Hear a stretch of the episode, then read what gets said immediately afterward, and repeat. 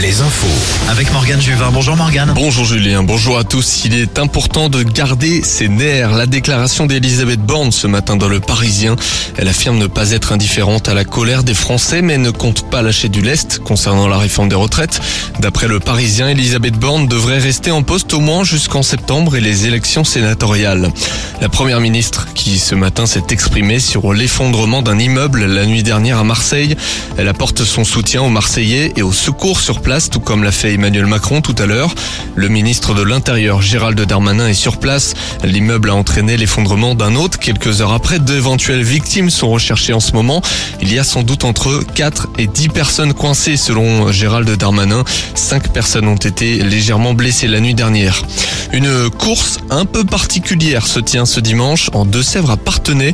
La frappadingue Gatting Extrême nous donne rendez-vous à, à plus, euh, avec plus de 3000 courageux. Au programme, un parcours du combattant de 6 ou 12 km avec passage obligé dans la boue. Un choc des titans cet après-midi en Coupe d'Europe de rugby. Le Stade Rochelet, champion d'Europe en titre, accueille à De Flandre les Anglais des Saracens, triple champion d'Europe. Coup d'envoi à 16h. Hier, Toulouse et les Irlandais du Leinster se sont qualifiés pour les demi. En football, suite de la 30e journée de Ligue 1 ce dimanche, Rennes joue dans une heure à Lyon, Brest à Reims, à 15h. Ensuite, Nantes accueille Monaco à 17h et Lorient reçoit Marseille dans la soirée. Faisons un point sur le classement. Rennes se hisse à la 6 place, Lorient est 10e, Nantes 14e devant Brest et puis Angers ferme la marche. Angers qui a battu Lille hier pour mettre fin à près de 7 mois de disette. Direction les parquets de basket avant la météo.